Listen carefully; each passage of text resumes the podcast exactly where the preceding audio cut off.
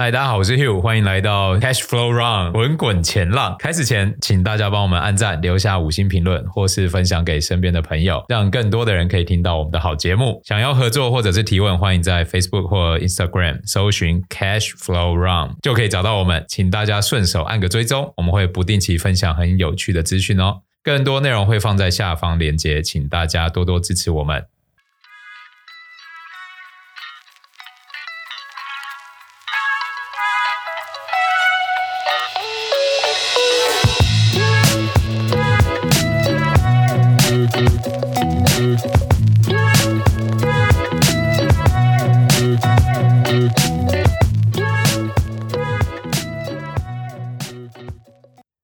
欢迎收听今天的滚滚前浪。今天我们邀请到的是 Samory。哎，大家好，快走了，听不到大家了。对，大家听不到我了。Samurai 跟我，我是 Johnson，然后我们是代退弟兄。对，这是代退弟兄最后一集的一个 Podcast，The Last Dance，Last Dance 就是最后一舞。OK，Respect 一下。然后我们今天的主题就是关于。资产配置，你所知道的一切，就是你所需要知道一切。嗯，怎么样的一个做最有效的一个资产管理跟资产配置？嗯，那我们先来聊一下最近的一个一个总经议题，就是美国经济的状况。那 Sam，你先分享一下你的观点。其实我觉得美国经济的状况，就是大家应该听到软着陆，应该听蛮久了嘛。就像软着陆，大家一定会听到，像是。嗯，服务业增速放缓，可以然后可能看到大家可能会预期会看到服务业 PMI 的下跌，嗯，或者是会预期会看到消费的走低。但其实观察到最近的数据哦，其实五月的零售销售 MOM 还是相对强劲的。对，那其实我记得开出来读数是零点三 percent 吧，然后也是高于预期的负零点二 percent，月增月增零点三 percent。对对，这边是 MOM 的部分。嗯，对，所以其实大家就可以看到，在美国在销售这块哦，其实是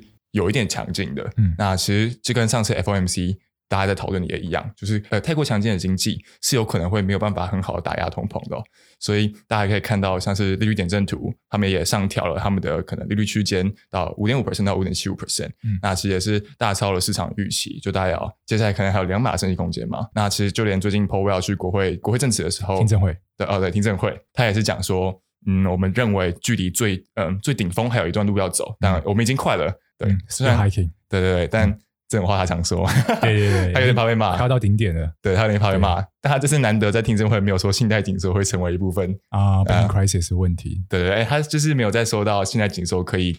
成为升息，对，这一看这次在国会政策，我记得是没有，嗯，对，但确实就是，呃，美国经济的强劲有可能会使通膨的持续延续，可能使大家预期看到近期的软着陆不会那么快发生。其实我们的核心观点都还是，嗯，接下来经济会下行，我们不说下行深度，可是下行的这个趋势应该还是明确的，因为毕竟现在支撑消费的就是毕竟是三大动能嘛，那第一大动能就是工资增速，大家可以看到就是。嗯，就业市场的紧缩会一直推升工资增速的部分。嗯、然后第二就是超额储蓄的部分，也就是疫情期间大家都关在家也不出门，那大家所累积的储蓄的钱。对，然后第三个增速就是消费信贷，也就是我们银行放给像是呃居民啊，像美尤其美国民众去消费的这个个人信贷。对对，个人信贷部分。那大家其实可以看到，在这三大动能中，其实有两个是逐渐消弭的嘛。第一个就是超额储蓄。那虽然说超额储蓄，大家目前是预计可能在 1Q 二四。或二 Q 二四，甚至有人更悲观一点，三 Q 二三，对，这个区间是很长的，大家预计它在这个区间内耗尽。嗯，可其实我认为超额储蓄是有一个分配不均的状况，就是有钱人所持有的就是更多的那些钱是合理的，那其实底层民众他早就已经呃已经把这个钱去消耗完毕了。对，对，然后第二个就是消费信贷部分，那其实虽然 SLOOS 报告已经蛮旧了，对，可是也可以看到就是银行的放贷意愿是有在降低的，那尤其包含之后是变紧缩的，对对对，其实都可以看到就是像 TGA 余额要补。要补可能万亿美美金，嗯、那我昨天我今天去看好像已经补了，因为已经有开始补了，八月底前要补完嘛。应该是蛮多是从货币型基金转到 TGA 余额的。对对对，那其实甚至可能还有就是，呃，银行也会动用他们的超额准备金去承接这一块，嗯、所以对流动性的危机也会造成，就是接下来银行在继续放贷意愿上的继续持续紧缩。对，所以市场上的资金可能会变少。对对对对对，短时间内，对，确实确实。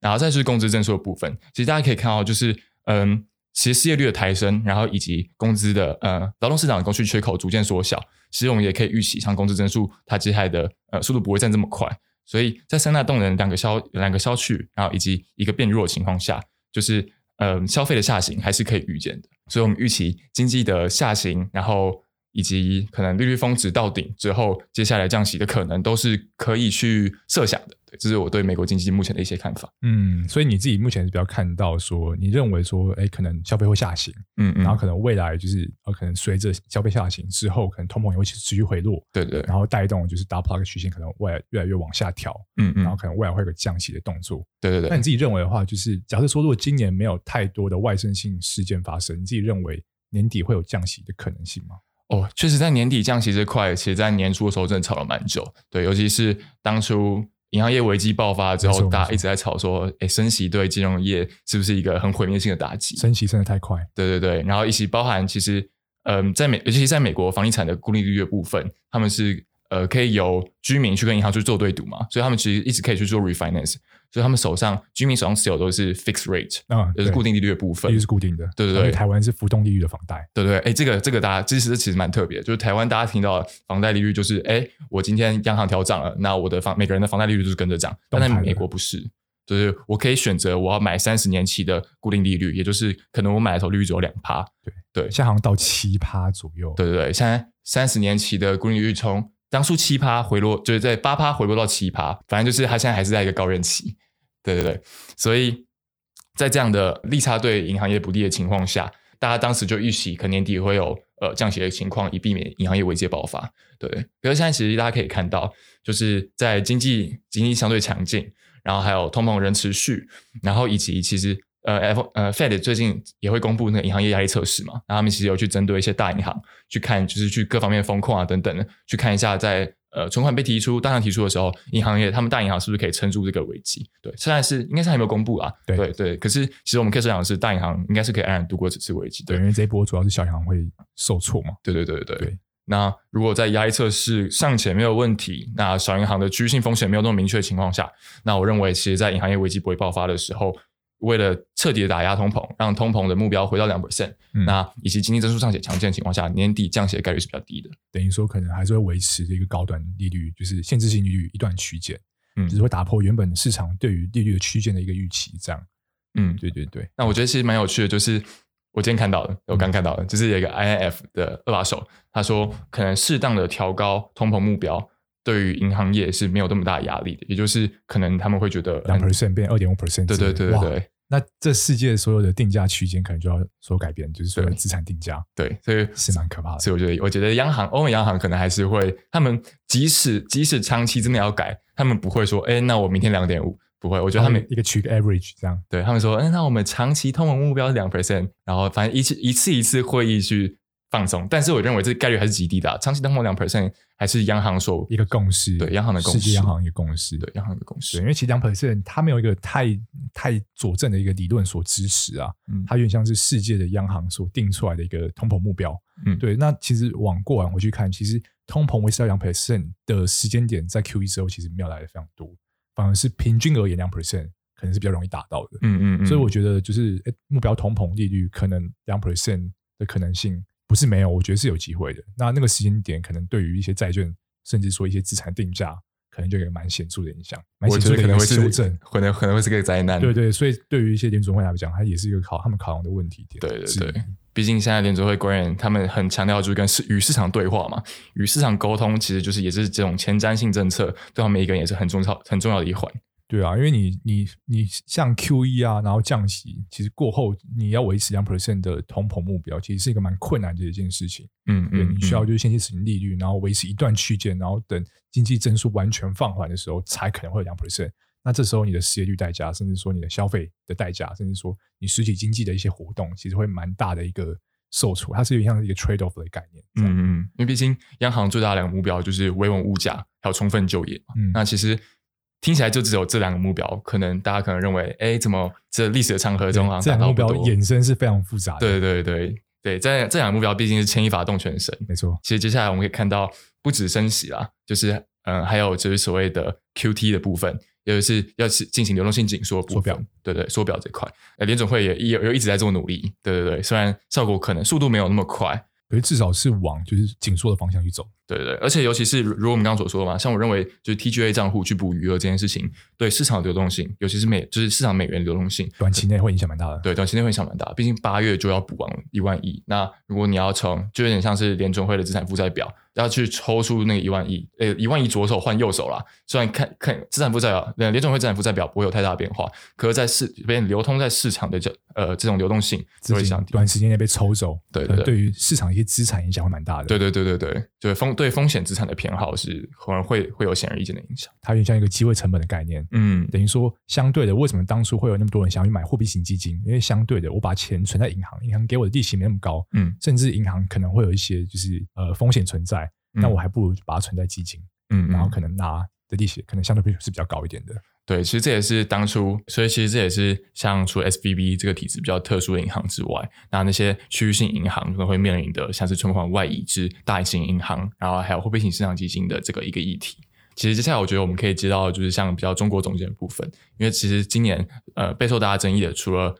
就是像美国的软着陆，还有就是中国经济的复苏力道的部分。因为其实大家如果有在看，就是呃国际金融的话，其实我认为目前最值得呃最值得拿来讨论，可能是四大地区啊。第一个就是美国，美国的软着陆、硬着陆，甚至不着陆，我觉得这是第一大议题。然后第二大议题或许是欧洲的嗯欧洲的经济下行深度。对，但我其实我认为欧洲经济下行深度是一个比较明呃比较明确的，就是呃下行趋势是比较明确。那其实甚至部分地区是已经步入了，就符合了那个技术性衰退的部分嘛。对，然后再来就是第三个，就是日本的部分，日本的呃通膨目标以及他们的政策部分。那最后一个就是中国的经济复苏力道。那其实大家在讨论中国经济复苏的时候，我这个议题不仅仅只局限于亚洲或甚至欧中国的部分，因为其实大家今天有在吵，就是会不会中国的经济复苏力道过强，然后带动全球的需求，然后使通膨的目标更难以达成呢？就是刺激全球物价上涨。如果我们现在回去来看一下中国的呃近期呃近期的经济表现，那其实我认为中国其实近期很明显就是他们要强货币呃强货币政策，然后去刺激他们国内的需求，等于说宽松性货币政策。对对对对对，极度宽松。那其实大家可以看到，嗯，大家听到最多可能，哎，中国可能最近降息了，降准了，降准了，降息，降息，降息，最近降息，降息，对对，先，呃，对，他们是先三月，呃，三月还二月先降准，然后后面再降息，嗯，对，也就是，呃，这边降准，嗯，也就是降低银行的存款准备金率，也就是去，呃，假设银行原本有他收到一百块的存款，那假设以往是十趴的，呃。存款准备金利率的话，那它就是需要呃存款准备率的话，它就要放十块在央行这边，然后去保证它的就是压力性。对，那现在降准呢，也就是以后原本要放十块，现在只要放九块就好，你代表它有九十一块，你可以拿去放贷，然后这个就会放大货币乘数，然后就会使呃市场上的资金变多，对，资金变多，然后让资产价格又进一步推升。对对对对对。然后这边的降息呢，也就是大家可以比较常听到，就是美国在升息，其实是类似的东西。那它这次降息是从 OMO，也就是我忽然忘记 OMO 是什么 啊？那个啊，负买回央行的负买回的利率。那 OMO 降息，然后传导到 LPR 以及 MLF 的部分。对，然后这次其实降了十个 BP。其实这次降息是蛮出乎市场预料的。他们嗯，他们目前的降息，降息会进一步挤压到银行的利差空间。对，因为其实目前的各中国各地的存款利率是有在降低的。那我们一般称为这个贷款利率去减掉存款利率，其实就是银行可以赚的东西嘛，就是利差。对，银行就是以利差在在存活的。那利差越大，嗯、对银行是越好的。那其实中国这么多次，就最近各地在降存款利率，其实也就是在释放这个利差的压力。对，可是其实在，在嗯时间线捋一下，就是是先先嗯先降各地的存款利率，然后后面再突然降息。对，所以这其实就会导致就是呃这个利差缩窄，然后对银行的压力又更大。那我认为除了降呃降息，对这个很明显的议题之外，其实大家也可以去看就是像社融还有 M two 增速的部分。对，其实 M two 增速其实就是呃央行向市场整个市场流通的钱。那其实 M two 增速目前我记得年年增速是十一还是十二 percent 吧，就其实是非常高的。那那另外一个就是社融增速。那何为社融增速？社融就是社会总融资余额。那其中一个蛮重要的就是信贷。它有一个信贷增速，对。那其实通过银行信贷，我们可以发现，目前中国的居民还有企业对加杠杆的意愿似乎不是很高。我们可以看到，其实在，在呃，无论是对企业或对呃居民的部分，它都是同比少增，或者是呃同比多增一点点，也就是比去年同期都来更少。对。那通过这边就可以看到，呃，居民的信心不高，但是会不会其实不是？呃，民间的信心不高呢。其实通过目前的，就是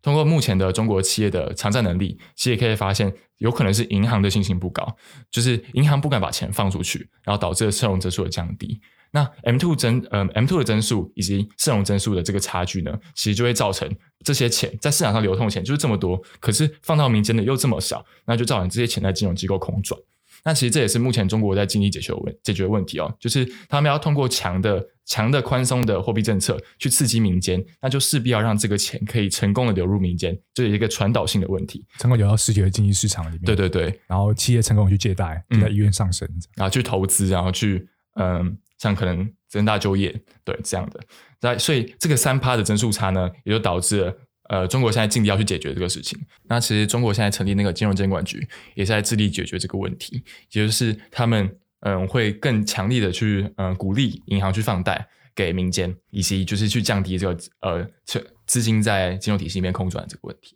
所以大家其实可以去呃，大家可能可能可以去看到，就是无论是民间信心啊，还有银行信心，都有可能存在或些许的信心不足的状况。对，那其实也反映中国的经济的复苏可能会来的比预期稍微晚一点。对对对。那这大概是我们本周的呃国际金融展望的部分。对，那接下来我们就可以看一下，在这样的时空背景下，怎么接资产配置，你觉得是比较好的呢？Jonathan，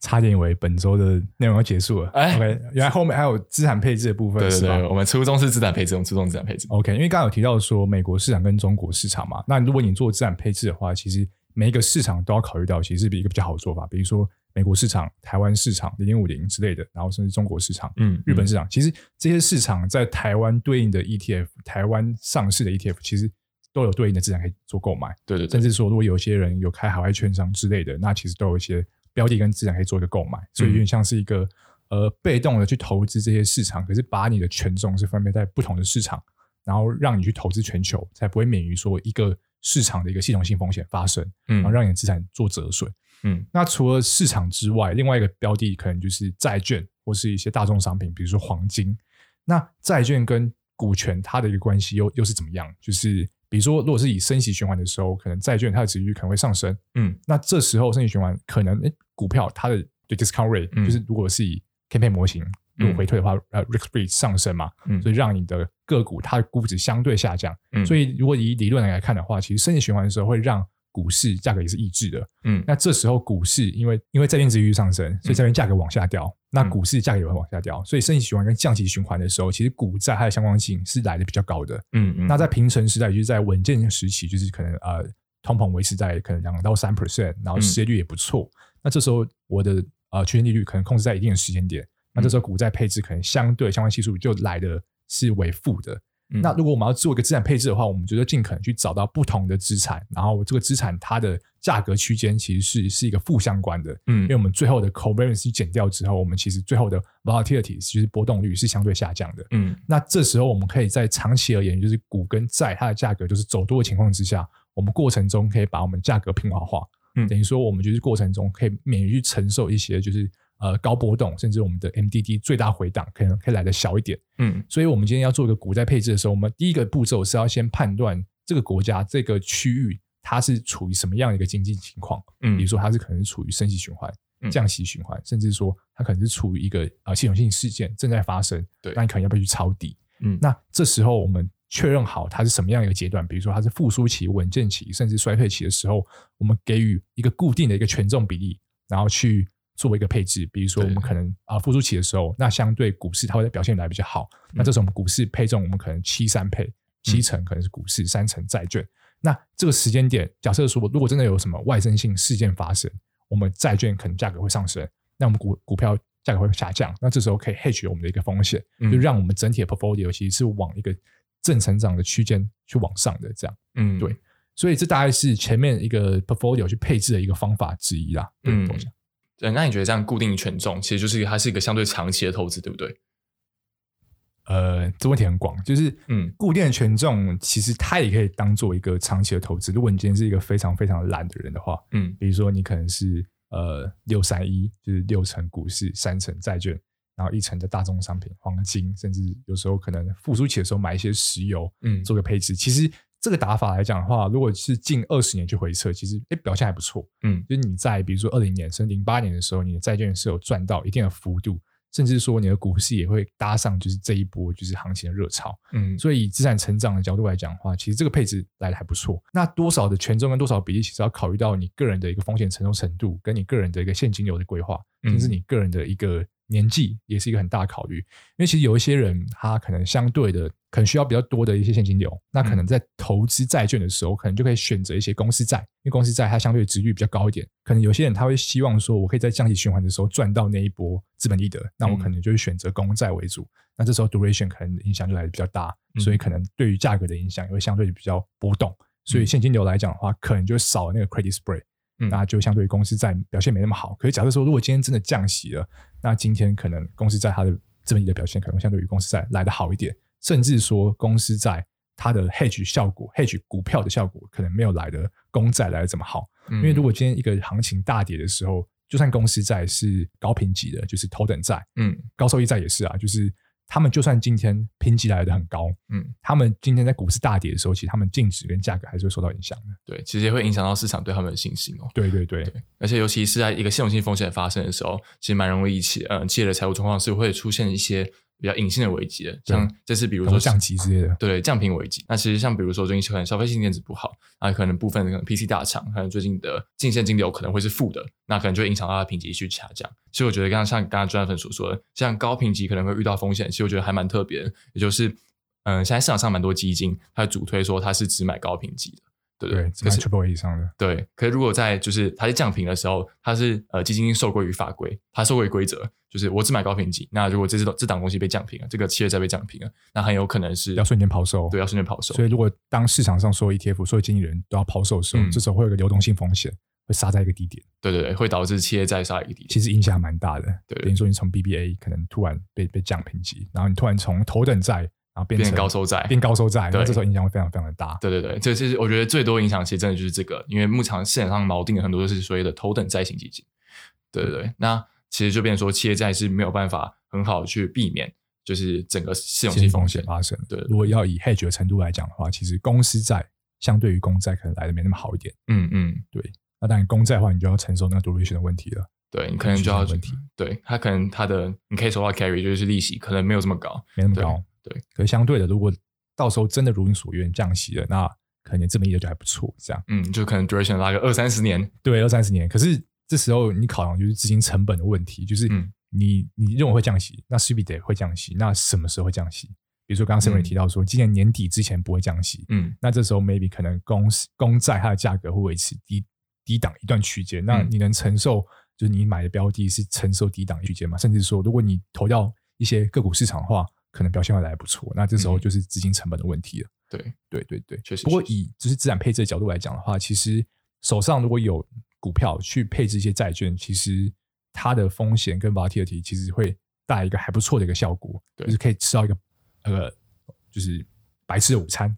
对，就是可以吃到一个白吃的午餐。对，所以也是要就是评估说个人的风险承受能力跟个人的年纪，然后去。评估说你的权重要怎么样配置，甚至说你股权的话，你是要买个股还是市值型大盘的 ETF，甚至说哪一个市场是你所要去投资的？比如说我可能在成长期的时候，我选一些新兴市场做投资，嗯，然后可能衰退期甚至呃成熟期的时候，我可能选择一些成熟型的市场做投资，嗯，那这个风险可能相对比较低一点。所以其实相对于股债配置，其实个股的配置跟股权配置，它也是有个循环性在的，嗯，对对对，所以。其实循环性投资在这个年代算是比较适合，就是大家忙忙碌的一些上班族，就是我们我们各位，对，因为其实它不用就是短进短出，它就是跟着一个循环，对，跟着一个配置，那你也不用一直去频繁操作你的一个比例，嗯，可能可能每一个月或者每一季在进行一个 rebalance，其实就差不多了，这样，嗯，嗯，那这时候你可能有机会可以赚到比市场更好的一个报酬，甚至是说你可以拉平你的呃波动率，让你中间承受风险没那么低。对，因为其实对于心理的压力来讲的话，中间的如果净值波动蛮大的，其实对心理压力还蛮大的。对，其实确实大家看到，如果股票账户忽然暴跌二十 percent，就确实暴跌，对对，心里会有压力在。对对，但放久来讲，可能涨的几率还是很高啊。对，可是中间的暴跌，其实是有办法是可以免去这波暴跌。嗯嗯，对对对。那其实接下来就像你讲的，如果是较为懒人投资法的话，以六三一法则来说。那接下来你可能会觉得，目前的经济循环，如果结合我们刚刚经济循环，你觉得你现在会比较倾向投在哪个市场呢？我觉得我现在如果要投的话，老实说，我觉得美国市场的话，其实它的天花板已经差不多了。嗯、就是当然，像有些投行，除了摩根士丹利之外，它把 S M P 五百给的目标区间越来得更高嘛，因为投行通常都是跟着市场走。嗯，对。那我觉得基本上美国市场的话，我觉得它未来上涨的可能性会有，可是它下行的可能性是来比较大一点的。等于说，它这个风险承受比相对于其他市场是来的没这么好。对。嗯、那我自己如果现在要投资的话，当然，就是呃，今年很多人看多债券为主嘛。嗯，嗯，那我今年如果要投资的话，我自己还是认为债券可能会来的比较好一点，相对于其他，比如说美国市场。那我觉得日本市场其实也还不错，因为日本市场第一个估值很低，嗯、然后第二个它可以吃到说日元如果未来如果有上涨的可能性，我可以吃到呃，就是汇率汇率的对汇汇率方面的一些一些这么一类的部分。对对对，对，所以其实这一波的话，我觉得如果现在要投的话，我觉得我会蛮推荐日本市场的，就是如果当这一波 correction 如果下杀下来的话，有机会可以。可以增加一些配置，OK，, okay. 对对对。那你自己认为，你觉得因为中国市场的话，你看比较多，你自己认为中国市场的话是有可能性的吗？其实我认为中国现在最大的问题就是，呃，不是说问题啦，就是大家最多的呃疑虑，嗯，对，就会是那它的复苏到底是强复苏或弱复苏，或甚至不复苏？那其实跟中国有是跟美国一起的，对，低于预期的。那其实目前来看，可能表现没有很好，或甚至大大部分呃大部分的券商是在喊说，现在是复苏的起点。对，那是否就会变成说，那这样的中股可能没那么吸引人呢？那二六一八开出来也不知道很好。对，六一六一八甚至很多家电商没有公布。嗯，对。那其实我个人还是会觉得说，这时候就要去像像日特估一样，有所谓中特估的部分，也就是在部分呃，尤其像特定消费领域，可能或许它接下来的 EPS one，也就是来年的盈利可能还不错，所以它就可能有有脱离，有超越市，有超越大盘的表现。对对对，那。A 股部分，我觉得可能会比较分化一点。对，那如果像是呃，当然像利率端的话，我相信个人可能我也会更多持有像利率端的部分。对，利率端或外汇端。那利率端其实确实是美国虽然说降息呃升息还有一定的距呃还有一定的距离要走，对，可是我们都是认为长线来看，放到二零二四、二零二五，那它降息它势必是要回归较为低的利率水平，对不对？那所以我觉得利率这块可能是有点机会的。那再来就是。这边的像是呃利率这边可能有机会，像是降息可能可以吃到一些的 capital gain，对不对？那或者是嗯、呃、FX 外汇的部分，那可能像是呃日元、美元，甚至欧元都是还不错的持有标的，甚至英镑，对，甚至英镑，现在通膨率还蛮高的。对对对，像这我觉得就会变英镑，英镑就会变成是呃经济成长跟。央呃政策利率在打架，嗯，对对对，所以对英镑可能会有压制压力，但确实英镑也是个不错的选项。对，以上都不构成购买推荐啦，只是确实是我们个人一些小分享。对，另外就是可能股权，股权确实在今年可能会遇到的逆风程度会稍微高一点点，而且其实像升息环境下，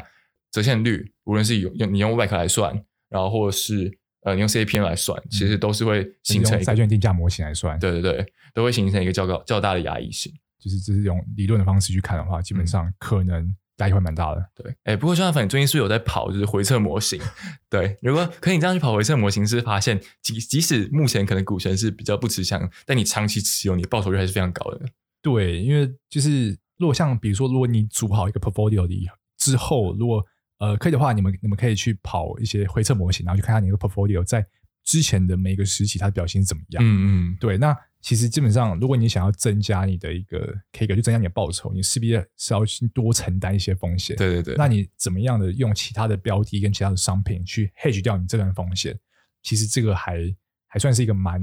呃蛮需要琢磨的一个地方。对，对，对，对，因为没有一个商品它可以完全去 hedge 掉一个商品的风险。对，甚至说过往是可以 hedge，可是未来不一定。嗯，那你就要去定义，就是不同的时间区段。这个商品对于另外一个商品，就是你的原本的 portfolio 的影响表现是为何？嗯，那比如说可能升息循环的时候，它可能会突然失灵，甚至比如说降息循环的时候，它的效果特别来得好。那这时候我是不是要开一些杠杆，然后甚至加一些其他选择权部位去做一个 hedge？这个其实都是个人可以做考量的。对，那这一点的话，呃，我觉得比较偏向，就是如果各位如果做资产配置做到后期的时候，可以增加一些衍生性的部位，嗯，然后甚至去增加一些，就是让你的。资产更多样化，然后去去更有效去降低你的资产波动，然后长期而言，其实胜率是来的比较高的。这样会不会有点像全球的一篮子商品？呃，全球一篮子商品嘛，那直接买 BT 就好了。全球 ETF，那那那一档的表现好像还好，但确实就是、呃、其实不一定对，因为其实像近十年来，嗯，跑回测好，可能美国市场绝对是比其他新兴市场，甚至甚至其他的欧洲市场。对，可是未来十年其实不一定。嗯，对，这这个很难讲。未来十年说明新兴市场是大幅领先于美国市场。现在确实是有可能，是有可能，是有些报告有提到的。嗯，或者是嗯，美元流动性或去美元化对美国市场形成压抑。对对对，当然去美元化也是个议题啊。对，不过我觉得去美元化其实影响来的不会这么短期。对，它也是一个长期的趋势来看。嗯，那甚至说，哎，说明黄金就有机会，甚至说，哎，黄金替代品比 Bitcoin 可能就有机会。哎，Bitcoin 不得不提到最近的，最近 Bitcoin 不是很多 ETF 在入场买 Bitcoin 嘛？就等这一波 SEC 看会不会过了。嗯。对对对，所以其实大家生在这个时代，我觉得其实非常的好的一个时代。因为第一个是你有 ETF 可以做投资，就是你不需要去个股个股去选，你你直接去选一个，比如说用市值加权的 ETF，然后甚至用其他的指数去追踪的一个 ETF，其实你就可以买到一篮子的股票。看对一个方向，基本上你就会赚钱。对。那第二个点是，现在的标的非常的多，就是我今天要做避险，我今天要做抗通膨，我除了 TIPS 之外，我可能可以买黄金。甚至说某些时期可能比特币它的避险效果，诶，可能不错，避险或者是抗通膨效果可能不错，就可以做一个标的的持有，这样。对，所以其实这个时间点的话，相对的可能投资组合可能会比较复杂一点。可是我觉得如果有好好研究的话，基本上效果都还不错。毕竟是我们我们不是要做呃短进短出嘛？对对对，资产配置的资产配置它的用意就是让你规避短短进短出用。对对对，让你规规避就是短期的一个风险，然后长期而言，基本上你的报酬可能都还来不错。对，相对一个呃半懒人投资法，懒人接近懒人投资法的一个方法。对，所以我觉得其实它就避免就是呃你的现金流出现危机，你可以慢慢的去进行购买，去进行配置，固定比例，对，可以达到一个不错的报酬。对对对，而且其实对大众而言，其实最重要的是中间的现金流，其实是能不能去 cover 的。嗯、其实现金流这个是大家投资股是一个还蛮重要的一个考量点。对对，那如果透过资产配置的话，你可以有效的算出说你预期每一个月可能。average 的一个现金流为多少？那你自己会更加规划你自己未来的一个财务状况。对对对，这个是资产配置，有个很感觉我好像在传教一样。其实很多很多，对很多地方都会用到啊。不行，那我那我要站另外一边，我要站市场阿法组，我一定要知道最多阿法。就是你要去 equity research，要社社区就是一个超级暴涨的一个个股出来。对，接下来 all in，all in，all in，, all in 我可能去加杠杆去买 NVIDIA。哎，我没说，我没说，我看你昨天有没有剪。可能今那我今天可能爆仓。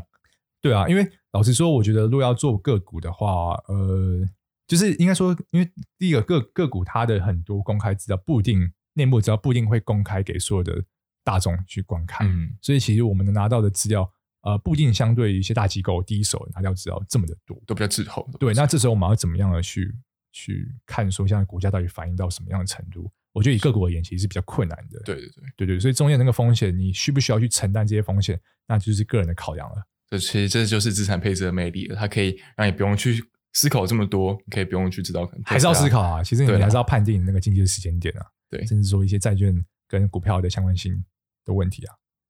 那还是要思考，还是要思考。那如果你真的相关性，你觉得怎么解释会更好？相关性怎么解释？相关性哦。我们把方程式列出来。其实相关性的话，基本上相关性怎么解释？其实我觉得这，其实对我觉得，其实我们讲课，这相关性可能更多是方向性嘛，就是只要是方向性可以互冲就 OK 了。对，呃，对，嗯，对，基本上是，是这样吗？应该说相关性来看，如果单纯以相关系数这个系数来看的话，对对对呃，当然就是你相关系数，你不可能抓两个标的，然后二十年的相关系数，然后直接去看，嗯，基本上这个数字因为非常丑，因为非常接近零。嗯，那接近零的话就没什么意义，嗯、所以我自己的做法跟推荐的做法是，你可以抓一个时间段，嗯、那这个时间段可能是某一次生态循环的时间段，那这个时间段你可以去抓两个标的，甚至多个标的去做一个呃相关系数的一个 heat map，然后去看说，哎、嗯，中间这些资产它互相之间它的相关系数为何？嗯，那通常是小于零点五的相关系数，就是小于负零点五的相关系数，嗯。这个相关系数可能是来的比较显著的，就是可能这时候你就可以选择这两标的，然后做个配置，然后去 hedge 风险，嗯，这样。那这时候我们需要观看，就是说这个相关系数能维持多久，甚至在某一个时间点它会不会有转正，甚甚至会不会接近零？嗯、那这时候我们就要去做一个权重的一个调配，甚至用其他的标的去在这个时间点去做 hedge。嗯，所以其实这也是周期的魅力啊，就是周期魅力。如果最简单的方法就是看相关系数啊，但有其他的方法可以去判断这两个有没有贡献性问题。贡献性这个问题就更复杂了。这两个有有没有相关的问题？其他相关的问题？对，先帮我剪掉。那以上大概就是这次资产配置的呃介绍了，甚至以及国际金融介绍了。那国际金融介绍，你感觉好像修某一堂课一样。好，那那欢迎大家来修正大的国际金融。呃，没有了。OK OK，好，那这次就是我们就是这一周的滚滚前浪我们的一个资产配置你所需要知道的事情的 Podcast。那我们这次经过一个比较就是 basic 的角度去跟你讲怎么样做资产配置。嗯，那我们听众如果未来还有问题的话，可以我们留言，然后我们可能未来会考虑再做下集的一个资产配置。那这时候我跟 Sammy 可能就不在了，因为我们是今天最后一集的代退弟兄，那可能就承接给我们的其他传人 Chris 还有 Pius 他们 Melody 他们。Melody Q 对，OK。OK 好，那我们就下次见，拜拜。拜拜。哎哎，你觉得那个 Bradley Beal 去太阳，你觉得怎么样？哎，我觉得这不得不讲到，这跟国际金融一样重要。Bradley Beal 去太阳，我觉得他的防守实在是有点堪忧。太阳防守堪忧吗？对啊，怎么说？而且不然，你现在三巨头，篮球只有一颗，很难分。对，对你内线还有一个 Ayton，Ayton 娘娘没有啊。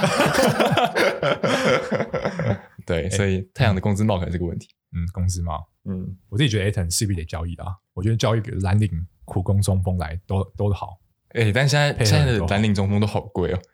嗯，对啊，因为大家发现其实中锋蓝领就够了。其实我早会 对啊，除非像 Jokic 那种，那太少了，太少，市场太少钱，还是要像 MB 那样的后卫，MB 那样后卫，嘴炮，